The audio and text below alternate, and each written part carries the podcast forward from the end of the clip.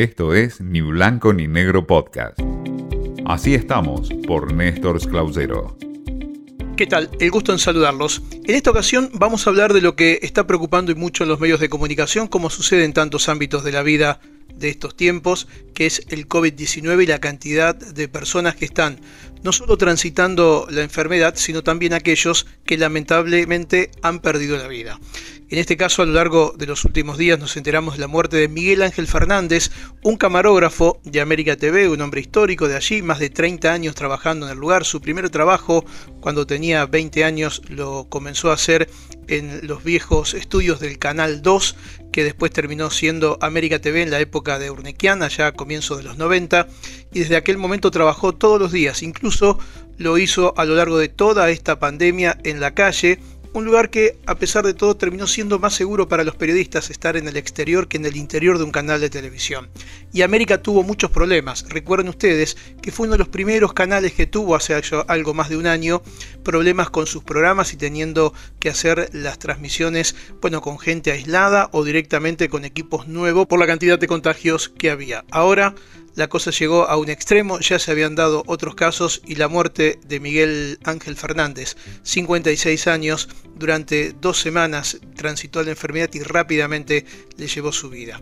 Esto ocurre también en muchos otros ámbitos a nivel incluso nacional de gente que ha perdido la vida y los periodistas, quienes estamos en los medios de comunicación, si bien figuramos dentro del área de esenciales, no estamos en ninguna lista con prioridad para la vacunación.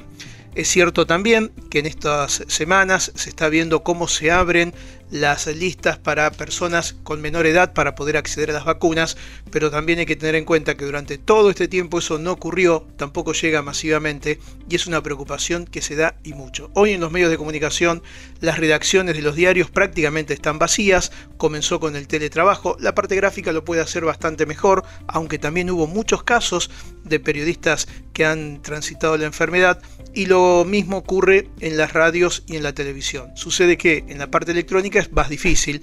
Los equipamientos, si, son, si bien son mucho más accesibles que en otra época y hay tecnología de punta, también hay que tener ese dinero para comprarlo y no todas las radios lo pueden hacer. Algunas como por ejemplo Radio Mitre, prácticamente ha distribuido a su gente en cada uno de sus hogares con equipos interesantes, técnicamente hablando, que les permite salir casi sin darse cuenta que uno no está en el estudio, ni siquiera dentro de la ciudad de Buenos Aires. Pero no todas las radios tienen acceso a esa tecnología o pueden financiar la compra de esos equipos. Y en la televisión la cosa es más difícil, porque finalmente hay que estar en un estudio, hay que estar en un control. Lo cierto es que quería dedicarle en esta ocasión el tiempo para aquellos que a lo largo de todo este tiempo siguen trabajando, que siguen poniendo su actividad como tantas otras áreas del país, por supuesto, con prioridades importantes como son las de salud y algunas otras profesiones, pero que también se da en los medios de comunicación. Así estamos en los medios, en donde la situación económica también es difícil, tan difícil como en tantas otras áreas, también es complicada en las condiciones y también es mucho lo que se está viendo con respecto al COVID-19. Esto fue Ni Blanco ni Negro Podcast.